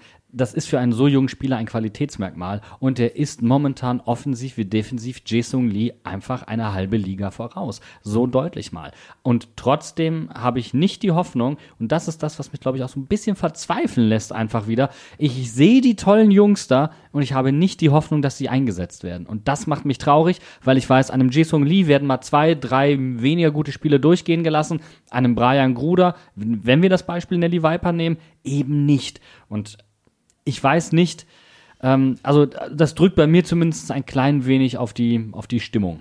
Also ich sag mal, als Podcasterin habe ich auf jeden Fall einen Antrag zu machen. Ich bin sehr traurig, dass Marlon Mustafa nicht mehr bei Mainz 05 spielt. Ja. Wir hatten mit der Saisonvorbereitung letzte Saison schon auf dem Zettel als Folgentitel das Mustafa-System. Wir konnten es nicht bringen. Ich habe jetzt schon wieder auf meinem Zettel Viper und Gruder Wortspiele und wenn ich die nicht bringen kann, dann werde ich sauer. Also ich bin da eigentlich besserer Dinge, muss ich sagen, was allerdings auch an der Kadertiefe liegt. Ja, insgesamt ist die Offensive gar nicht so massiv besetzt. Wir haben gar nicht so viele Spieler. Einige sind jetzt gegangen, einige sind verliehen worden. Johnny Burkhardt schätzungsweise noch bis November möglicherweise außer Gefecht. lange? ja, das ist denkbar. Zumindest Herbst wurde signalisiert immer wieder. Das heißt, Brian und Nelly werden in den nächsten Wochen, Monaten in jedem Fall die Chance bekommen, sich zu beweisen. Und ich bin auch davon überzeugt, sie werden mehr Spielminuten äh, bekommen. Ähm, natürlich müssen sie dann auch die Möglichkeit bekommen, Fehler zu machen und aus Fehlern zu lernen. Ja, sie sind mit 18 keine vollständigen, keine kompletten Spieler. Und es ist jetzt natürlich auch die Aufgabe, wenn man solche herausragenden Talente hat, sie heranzuführen an die Bundesliga und sie dort natürlich dann auch spielen zu lassen und sich entwickeln zu lassen. Denn wenn wir ehrlich sind, beide sind für Regionalliga-Einsätze eigentlich viel zu gut. Das Ja. hat man bei Brian Ja. auch gegen die TuS Koblenz gesehen. Die hat er ziemlich auseinandergewirbelt. Die spielen in der Regionalliga und da hat man dann einfach auch gesehen, okay, das ist eigentlich das Niveau, auf dem er sich jetzt nicht messen sollte, sondern dann doch darüber hinaus. Ich fand es sehr interessant, am Wochenende gerade hat ein 17-Jähriger für Nürnberg einen Elfmeter geschossen. Einen sehr entscheidenden Elfmeter, äh, so in der 85., 87. Minute oder Es sowas. war kein Elfmeter, muss man Ja, dazu ist sagen. egal, ob der Elfmeter jetzt einer war oder nicht, ist egal, aber der 17-Jährige hat sich die Verantwortung genommen und hat den gemacht und das fand ich so unfassbar geil. Schalke, der nächste 17-Jährige. Also es sind viele Ja. junge Spieler, die wieder hochkommen, ähm, worüber man sich ja freuen kann. Und wir als eigentlicher Ausbildungsverein mit dem besten Nachwuchsleistungszentrum in Deutschland, wir sollten den Anspruch haben, dass unsere NLZ-Jungs regelmäßig spielen und dass nicht mehr Robin Zentner, Stefan Bell und andere Konsorten, die schon ein bisschen halb abgehangen sind, weiterhin als unsere Nachwuchsspieler gelten, weil das Boot ist echt abgefahren. Ich sehe da aber auch noch eine andere Lücke für unsere Nachwuchsspieler und zwar die, die Ingwertsen hinterlassen hat. Wo es immer hieß, der hat doch nur so viele Tore geschossen, weil der die Elfmeter reingemacht hat. Der fehlt uns jetzt diese Saison. Das heißt, wir brauchen entschieden Elfmeterschützen. Das ist übrigens ein, äh, eine Personalie, die ich total im Spiel gegen Burnley vermisst habe. Ich weiß nicht, wie es euch ging. Äh, jemand, der ins Offensivspiel Struktur bringen kann, indem er Drucksituationen löst, indem er in der Lage ist, einen Ball zu halten. Alles nicht passiert. Bo hat ja auch gesagt, es war gegen seinen Willen, aber Inge wollte weg. Aber ich sag dir auch, natürlich hat das was, was mit seiner Heimat zu tun, dem Café, das er aufgemacht hat, dass er eine Tochter hat, die in der Heimat bei ihm aufwachsen soll. Alles okay. Ach, Tochter, sage ich, Theo, der, der Sohnemann. Ähm, aber es wird auch eine Rolle gespielt haben, oder es hat auch eine Rolle gespielt, ähm, dass er weiß, wenn Johnny Burkhardt beispielsweise zurückkommt, wird der spielen. Und dem werden nämlich schlechte Spiele durchgehen gelassen. Mir nicht. Und da kann ich verstehen, dass er sagt, habe ich keinen Bock drauf, aber mit Northfield kann ich, was weiß ich, nochmal europäisch spielen. Bock habe ich. Also eigentlich, eigentlich kein Abstieg für ihn. Ja, dazu kommt sein Wunsch auch nächstes Jahr die Europameisterschaft in Deutschland zu spielen für Dänemark. Ja, definitiv. Und da muss er tatsächlich, in Nordirland hat er die Möglichkeit, gestandener Stammspieler, Torjäger zu sein. Die Chancen sind dort sicherlich deutlich größer. Und Und liefert vor schon allem wieder im ab. Heimatland, wo der Fokus natürlich Eben. auch nochmal auf die eigenen Spieler viel höher ist. Und er liefert ab. Ja. Zwei Assists, oder sogar schon zwei Tore in zwei Spielen. Ähm, Dänemark ist auch keine äh, Amateurliga, das muss man jetzt mal ganz klar dazu sagen. Aber pass auf, ich, ich denke, dass tatsächlich Brian jemand ist, der in so eine Situation reinwachsen kann und dem ich es spielerisch zutraue, dass er diese Funktion erfüllen kann, die Inge vorher bei uns hatte. Und wenn er tatsächlich dann auch die Spielzeit bekommt, dann äh, glaube ich, dass er im Laufe der Saison ein sehr wichtiger Spieler für uns wird. Also, wenn wir unsere Außenverteidiger so offensiv interpretieren, wie Barkok es getan hat, der mir übrigens besser gefallen hat als Danny da Costa. Das ist auch eine harte Aussage, aber ist nun mal so, weil er nach vorne einfach noch progressiver war als Danny. Dann ähm, sehe ich da vorne Potenzial mit ein paar wirbelnden Leuten. Und wenn ich mir dann vorstelle, dass in der kommenden Saison ein Paul Nebel zurückkommt, der beim KSC aber wirklich alles in Schutt und Asche legt, dann frage ich mich schon, was wird aus Jason Lee? Aber dann gucken wir doch mal in die Glaskugel. Ich meine, wir haben jetzt hier alles aufs Parkett gelegt, was wir uns an Analyse ohne Pflichtspiel äh, aus dem Ärmel leiern konnten, mit guter Expertise. Deswegen ist eine Frage, wir stehen vor unserem ersten DFB-Pokalspiel dieser Saison und danach kommt das erste Bundesligaspiel für die kommende Saison. Wenn wir in die Glaskugel gucken, Schlechti, was siehst du für Mainz 05? Ich glaube, sie können im Pokal knapp weiterkommen. Es wird aber ein richtig enges Spiel gegen einen wirklich spielstarken und spannenden Gegner mit Elversberg. Und was die Bundesliga-Saison betrifft, glaube ich tatsächlich an meine These der Eingespieltheit. Und deswegen glaube ich, dass Mainz 05 sich auf dem Niveau der vergangenen Saison stabilisieren wird, sogar eher punktuell noch ein Tickchen klettert, was bedeutet, möglicherweise hat man dann zum Ende der Saison nochmal die Tuchfüllung zu den oberen Plätzen, wobei ich auch da viele Mannschaften sehe, die stärker sind als in der vergangenen Saison. Also wenn ich nur Leverkusen nehme, ich glaube, äh, in den Dunstkreis von Bayer Leverkusen mit Mainz 05 in der neuen Saison ganz sicher nicht kommen. Das wäre eine Das wäre große, große, geil, ja. ja, das wäre eine ganz große Überraschung. Ähm, nach unten, glaube ich, wäre es bei dem Kader eine Enttäuschung, wenn er was mit dem Abstieg zu tun hätte. Dafür sehe ich die Mannschaft in der Breite zu gut aufgestellt. Dafür ist es auch eine Mannschaft, die eigentlich in dieser Besetzung in der vergangenen Saison schon weit von den Abstiegsplätzen entfernt war. Und ich glaube auch, dass einige Teams, ich will jetzt mal Darmstadt nennen, ich, ich glaube, dass es da auch an Substanz fehlt. Die haben von ihrer Aufstiegsmannschaft auch einfach mit, mit Pfeiffer, mit Tietz zwei richtig starke Achsenspieler verloren. Das wird für die wahnsinnig schwer. Heidenheim traue ich zwar zu, in, in der Liga wirklich auch die Klasse zu halten. Die haben auch einen sehr eigenen äh, Spielstil, der für alle Mannschaften unbequem sein wird ich glaube am Ende trotzdem, dass von der Punktausbeute her Mainz sich, sich über diese Teams jetzt nicht mehr definieren sollte, sondern schon eher den Anspruch haben sollte, den nächsten Schritt zu gehen. Und der heißt mal zumindest in der Punktzahl ein bisschen mehr einzufahren als in der vergangenen Saison. Finde ich eine sehr, sehr gute These, weil ich auch glaube, ich habe ja vorhin schon die Unentschieden angekündigt, ein Punkt ist gegen jeden drin. Äh, das spricht für eine sehr, sehr gute Grundlage, auf der wir aufbauen. Mein Gefühl ist trotzdem nicht so positiv, muss ich ehrlicherweise zugeben. Ich glaube ans gesicherte Mittelfeld. Ähm, trotzdem habe ich eine ganz andere heiße These. Ich glaube nämlich, dass es die letzte Saison von Bo Svensson wird. Äh, und du hast das Thema Entwicklung gerade angesprochen. Und ich glaube, ähm, dass Bo hier an vielleicht auch an die eigenen Entwicklungsgrenzen stößt. Ähm, wir haben das, die, die taktische Variabilität angesprochen.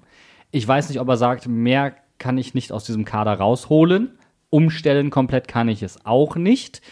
Ähm, und er dann ein brutales Fundament hingelegt hat, auf dem äh, ein junger Bundesliga-Trainer aufbauen könnte, der dann aus dem eigenen Nachwuchsleistungszentrum kommt.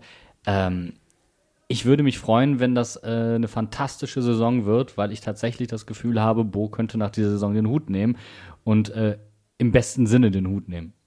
Du meinst so eine Thomas Tuchel Ende der Saison Europa-Einzug und dann mit dem nächsten Trainer äh, nächstes Jahr Europa spielen. Nach Hallamarsch, genau. Also warum, also warum nicht? Wobei ich mir auch vorstellen könnte, wenn wir nach Europa kommen, dann hast du wieder eine andere Möglichkeit zur Entwicklung, dann könnte es anders werden. Da ich das tatsächlich aber nicht glaube, aufgrund der angesprochenen Qualität, die viele Mannschaften jetzt mitbringen, also Wolfsburg zum Beispiel, die sich auch massiv schwer getan haben, die werden in dieser Sphäre auch nicht mehr zu finden sein. Äh, Dortmund sowieso, also du musst mal überlegen, ähm, wen du da oben jetzt alles hast und dann kommst du auf deine sieben, acht Mannschaften, hinter denen du eigentlich gesichert landen wirst. Jo, aber ganz ehrlich, das ist doch. äh, Ich Das meine, ist doch keine müßig, Kritik. Das, das, letztes Jahr Union und Freiburg. Warum spielen die so hoch? Warum, warum sind Leverkusen. So, ganz ehrlich, es kann doch alles passieren. Und dann wird es wieder andere Mannschaften geben, die halt scheiße sind. So, Was sagst dann, du denn? Dann, äh, also, Was ist dein Gefühl? also tatsächlich habe ich nicht das Gefühl, dass wir eine schlechte Saison spielen werden. Ich habe das Gefühl, dass wir, eigentlich, so wie du es eben auch schon gesagt hast, dass wir oberes Mittelfeld auf jeden Fall erreichen können, also so Platz sagen wir mal sieben bis neun, sollte eigentlich mit dem Kader, den wir haben, drin sein. Ähm, ich denke, dass wir, wenn wir wieder es schaffen, uns vom Mindset her in so einen gewissen Modus zu spielen, wie in dieser zehn Spiele Siegesserie. Ja, wir haben ja gesagt, es waren sieben Spiele. Oder waren es sieben Spiele oder was auch immer, ist egal. Aber wir haben auf jeden Fall zehn Spiele lang ungeschlagen gespielt. Ob das jetzt noch mit drei Unentschieden waren oder was auch immer, ist egal. Dann glaube ich, dass wir sogar noch mehr da hinten rausholen können. Dass wir noch mehr, dass wir diese Unentschieden, die wir da dabei hatten und diese Spiele, die vielleicht nicht ganz so sauber waren, aber dass wir, äh, ob, ob, ob da jetzt ein- eine Niederlage zwischendrin ist in dieser Serie, ist mir eigentlich relativ egal. Aber dass wir vom Mindset her uns in so ein Hoch spielen und dann glaube ich, ist wirklich alles drin. Mit dieser Mannschaft, die so eingespielt ist, wie du eben schon gesagt hast, die so äh, viel connected ist, äh, wo punktuell ergänzt wurde. Also ich glaube, da ist alles drin und ähm, ja, da, ich habe richtig Bock auf die neue Saison, muss ich ganz ehrlich sagen. Ich glaube, der heimliche Traum vieler Mainzer ist ja dann tatsächlich, dass man so Union Freiburg nacheifern kann. Und ich meine mal zumindest beim SC Freiburg, der inzwischen auch eine andere Kategorie ist, was Spielerverpflichtungen betrifft. Ja, allein schon letztes Jahr mit Doan, das ist halt einfach äh, nochmal eine ganz andere Kragenweite. Aber auch deren Stärke ist es und das ist ja etwas, was viele Vereine inzwischen seit Corona haben. Es bricht nicht mehr ganz so viel raus wie vor vielen Jahren. Also auch so ein SC Freiburg kann inzwischen seit Jahren sehr beständig arbeiten, auch mit einem Fußball, der nicht immer hoch attraktiv ist, der vor allem auch über Intensität sich definiert, starke Standardsituationen, teilweise auch lange große Stürmer vorne drin. Aber wenn sich das über Jahre hinweg wirklich einspielt und die sich selbst vergewissern in dieser Spielweise sicher sind, sieht man, das kann immer noch ein bisschen höher gehen. Und bei Mainz bin ich gespannt, ob auch die in der Lage dazu sind oder ob die Entwicklung in dieser Saison stagniert. Ich finde es super spannend, weil ich eigentlich mit euch komplett auf einer Wellenlänge bin, dass ich sage, ich glaube nicht, dass wir uns in die untere Tabellenhälfte orientieren werden. Also da sehe ich uns ehrlich gesagt nicht, weil, wie gesagt, Darmstadt, Heidenheim, klassische Kandidaten eher für den Abstieg, aber eben auch Trotzdem glaube ich, dass es Teams geben wird, wo wir überrascht sind, dass sie unten drin stehen. Ich glaube zum Beispiel, dass Augsburg diese Saison auch relativ stark werden kann. Vielleicht auch wegen Finn Dahm. Pfeiffer angesprochen von, von Ja. Darmstadt. Ja, die, also- haben, die haben schon eine Truppe zusammen, wo du einfach anerkennend nicken musst, so rein vom Personal her ist das eine Truppe, die auch oben anklopfen kann. Und dann hast du auf der anderen Seite Mainz 05, wo Martin Schmidt ja schon im Trainingslager gesagt hat, der Kader ist quasi fast komplett. Also, Boah, ne? ich glaube, es ist dieser Satz gewesen, es ist dieser Satz gewesen, der mir ein richtig schlechtes Gefühl gegeben hat. Als ich das letzte Mal bei Mainz 05 den Satz gehört habe, wir könnten quasi mit diesem Kader jetzt sofort in die Bundesliga-Saison starten, sind wir fast abgestiegen. Pass auf, ich komme jetzt zu meiner Rede. Dieser Satz hat bei mir nämlich dafür gesorgt, dass ich dachte, okay, das könnte schwierig werden von der Analyse her, wie wir spielen wollen und was wir diese Saison leisten müssen. Aber irgendwo bewege ich mich dann auch wieder Richtung Bene und seine rosarote 05-Brille. Seit ich am Samstag im Stadion war, in unserem Mojo Dojo 05er Kassahaus, äh, glaube ich, dass da auch gezaubert werden kann. Ich glaube nicht, dass wir gegen die Bayern diese Saison zaubern, weil einfach alle zugucken, weil letztes Jahr niemand damit gerechnet hätte, dass wir die äh, im Rennen um die Meisterschaft noch schlagen. Ich glaube aber, dass wir auf jeden Fall immer wieder Momente kreieren werden und das auch können, wo wir einfach sagen, das ist Fußball, auf den kann man sich richtig freuen, der macht Spaß. Wir werden auch wieder Durststrecken haben und ich sage, es wird am Ende ein solider Achterplatz, so wie gefühlt jede Saison seit drei, vier Saisons. Pass mal auf, ich habe auf einmal einen anderen Turn. Und zwar glaube ich, dass diese Mannschaft inzwischen besser gerüstet ist für K.O.-Spiele. Ich habe das Gefühl, dass der DFB-Pokal, wenn sie gegen Elversberg gewinnen, der Wettbewerb für die Saison werden könnte. Bist du jetzt Christian Heidel? Nein, das wäre ja Wunschdenken. Ich sage nur, die Möglichkeit besteht, weil eine solche Truppe auch die Ruhe bewahren kann. Und Burnley ist eigentlich ein guter Aufhänger dafür, weil du hast glücklich geführt und danach hast du nachgelegt und hast zwei Buden gemacht gegen eine trotzdem sehr respektable Premier League-Mannschaft. Die, die nicht so gut getroffen haben, obwohl sie viel geschossen haben. Also muss man ja auch mal sagen, ist ja nicht so, dass es dann gemangelt hätte, dass die nicht geschossen hätten, sondern du hast da eigentlich auch gut ge- abgegrätscht, gut verteidigt. Äh, die Torhüter haben auch gut gehalten. Also Du hast von, du hast drei Torhüter, die alle die Eins sein könnten. Du hast gefühlt sieben Innenverteidiger, die alle guten Gewissen spielen könnten. Du hast noch keinen Außenverteidiger, der gefühlt, das fehlt noch ein bisschen. Du hast wenn alles so bleibt, und Barrero, die Chancen stehen ja nicht schlecht, dass er bleibt. Und ähm, Stachy hat sich in der Saison davor jetzt nicht so hervorgetan, dass ich sagen könnte, die stehen bei dem Schlange. Wenn das so bliebe, hast du ein brutales zentrales Mittelfeld und du hast tendenziell in der Offensive junges Feuer. Da könnte was gebacken sein. Aber ich sage nicht in der Liga, sondern im DFB-Pokal. Du meinst, der Aber- Ofen ist schon vorgeheizt? Der Ofen ist vorgeheizt. Aber das ist doch eigentlich die entscheidende Frage, vorausgesetzt wir gewinnen das gegen Elversberg am Samstag, die man äh, Christian Heidel im Live-Talk bei der AZ stellen könnte am kommenden Mittwoch. Nein, übernächsten Mittwoch. 16. 16. August. August. Arbeiten wir mit Daten, das ist einfach. Ja, genau. Das, dafür habe ich eigentlich den Bene, das ist mein, mein Zahlenkennen. Da ich dieses Datum aber nicht kannte, hätte ich jetzt auch nur sagen können, zwölf Tage später. Führst du das Interview? Mein Kollege Erik Hartmann wird das übernehmen. Der, Der wird- Hesse. genau. Aber wieso darf Guter der Mann. denn? Der, der, der kennt doch gar nichts hier. Vor dem Spiel gegen Eintracht. Doch, er ist ja auch, ähm, ist ja auch Mitglied in unserem Mainz 05 Team. Also In der Tipprunde meinst Ja, du also- bei der AZ? Nein, nein, nein, nein, tatsächlich. Nein, tatsächlich, äh, mit dem Erik war ich zum Beispiel bei dem legendären Spiel in der vergangenen Saison bei ähm, Red Bull, Red Bull Leipzig, sorry, ich muss es jetzt ja so sagen. Ja, also wir wollen raus. ja, wir wollen ja die Wahrheiten jetzt nicht verschleiern. Ähm, das war ja auch mit Abstand das beste Spiel. Von daher Ja. muss man sagen, wir klopfen uns heute noch auf die Schultern und sagen, dass Tandem Hartmann schlecht hat, hat, hat da Glück Es gebracht. gibt Ergebnisse oder was? Durchaus, also gerade wenn man sich die äh, Mainzer Ergebnisse in den Jahren zuvor anguckt, hat das auch bei uns in der Redaktion durchaus für, ähm, ja, für Schmunzeln gesorgt. Ich wäre für einen neuen Mainz 05 Podcast bei der AZ hart und schlecht. Oder Ganz, ganz hart und schlecht ähm, und es fasst auch wunderbar die, die, die, die wichtigsten Charaktereigenschaften eines Mainz 05 Spielers zusammen, die man mitbringen auch, muss. ja, das könnte auch der wahre Nachfolger von Hart aber fair sein. Ja. hart und schlecht, ja. Ich würde Ich sagen, werde es mal, ich werd's mal reingeben. wir wollen dich da ja jetzt Der nicht Erik, nee, nee, der. Erik ist ja auch mein Chef, ich werde ihm das auf jeden Fall mal sagen. Aber für Ideen sind wir immer wieder offen. Wenn es in unserem. Podcast-Feed auftaucht, werden wir natürlich fleißig reinhören. Und damit würde ich aber erstmal sagen, wir haben soweit alles von unserem Zettel abgehakt, was wir besprechen wollten. Wir können jetzt eigentlich nur noch warten auf das erste DFB-Pokalspiel, was am Samstag stattfinden wird, um 18.30 Uhr in Elversberg, wenn sich nicht noch irgendwas ändert.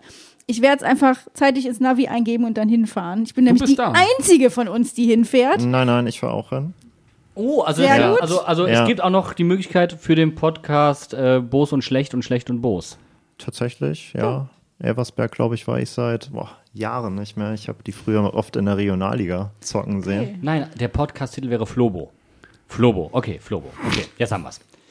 Also ich freue mich, als ich das letzte Mal da war, da hatten die noch einen Supermarkt gegenüber mit einer ganz guten Bäckerei, in der es guten Kuchen gab. Und jetzt haben sie eine also ganz irgendwie- neue Du Stahl.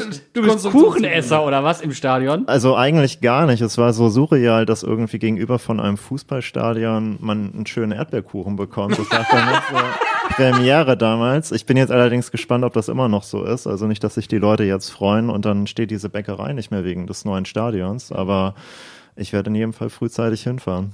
Ich hoffe einfach, dass wir nicht so wie beim letzten Mal einen Regenguss kurz vorm Spiel haben, wo einfach alle pitschepatsche nass werden. Das wäre mein einziger Wunsch. Und natürlich, ich weiß nicht, ob ich jetzt so spät noch Verlängerung vertrage. Mein Herz sowieso nicht. Ich hoffe einfach, wir kriegen es in der regulären Spielzeit gebacken.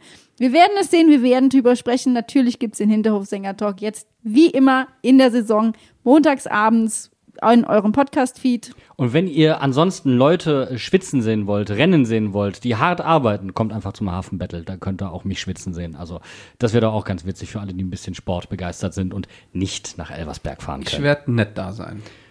Nicht? Nee. Das ist zu viel Fußball an dem Tag in dem Mainz. Es ist auch ein sehr gutes Argument und ich habe mich ein bisschen aufgeregt, dass das parallel quasi stattfindet, was ich auch komplett behämmert finde, aber ist auch egal. Ja, stimmt, haben wir gar nicht drüber geredet, dass ja der BVB in der ersten Pokalrunde rausfliegt. Aber äh, übrigens fand ich das eine sehr stabile Aktion von der Schott zu sagen, ähm, der zentrale Supporters-Block wird nicht besetzt äh, aus Respekt vor dem Verein. Also das ist auch nicht aller Tage. Also das finde ich. Das ist so ein Negative sich- Space oder was im Stadion. Da können sich die Influencer dieser Welt noch eine Scheibe von abschneiden. so sieht es nämlich Aber aus. sonst hätten die sich doch gar nicht anders verteilen können. Wir hätten diese, wir hätte uns jeder einzelne äh, Influencer, der ein Team äh, als Kapitän hat, auch einen eigenen Blog haben können im Stehblock. Das wäre das sonst gar nicht gegangen. Du hättest das mit Sicherheit gut organisiert bekommen. du hättest sehr viel Spaß dabei Ja, gehabt. Knossi ruft mich einfach an, nächstes Ja. Mal vorher. Ich krieg wir, das schon wir, hin. Genau. wir klären das. Der heißt Knossi, nicht Cabanossi. Nicht, dass du da was durcheinander wirfst. Krieg ich schon hin. So, der Taktik-Ken geht an seine Magnettafel, der Zahlen-Ken geht zurück zu seinen rheinhessischen Wurzeln. Jono Ken wird sich äh, in Sachen AZ wieder umtreiben und ich als Coach Barbie sage vielen Dank, dass du bei uns im Podcast warst. Florian, es war sehr gut vom Trainingslager Berichte zu erhalten und eine zusätzliche Perspektive zum Saisonstart. Dankeschön. Ich freue mich für die, über die Einladung und ich freue mich übrigens jetzt auch auf den Hurricane demnächst in der Bundesliga. Der kommt doch gar nicht. Wir haben doch schon das dritte Angebot abgelehnt. Wir warten es mal ab. Der Vielleicht ist er bis zum Main-Spiel dann da. Ach Gott im Himmel. Nur damit er dann von Dominik Kohr komplett äh, in Grund und Boden gegrätscht werden kann. Aber das, das würde ich gerne. Wirklich, das wäre es mir auch wert, einen Zehner mehr zu bezahlen fürs Stadion.